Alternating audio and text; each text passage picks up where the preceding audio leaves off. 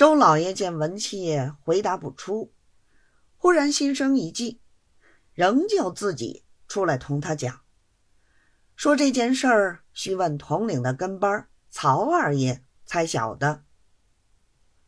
参将道：“哪里去找他呢？”周老爷道：“容易。”立刻叫他自己管家到大人船上看曹二爷空不空。倘若无事，请他过来一趟。一霎，曹二爷来了，站在船头上不敢进来。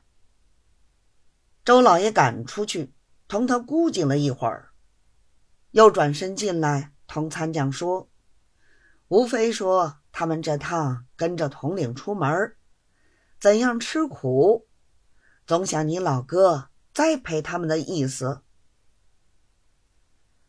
参将一听明白，知道这事情非钱不应，立刻答应了一百银子，还说：“兄弟的缺是著名的苦缺，列位是知道的，这一点点儿不成个意思。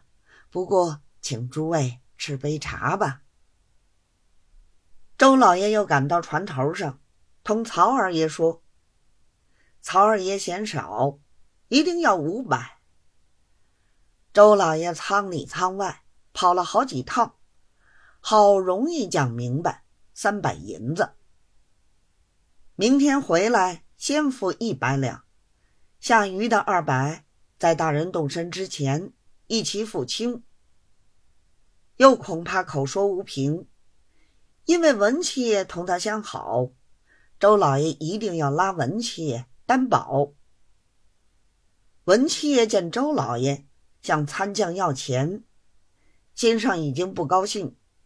后来又见他跑出跑进，做出多少鬼串，愈觉瞧他不起。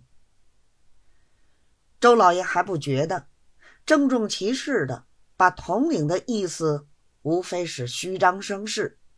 将来可以开宝的缘故，统统告诉了参将。参将到此方才恍然大悟，立刻起身相辞，舍舟登岸，料理出队的事情。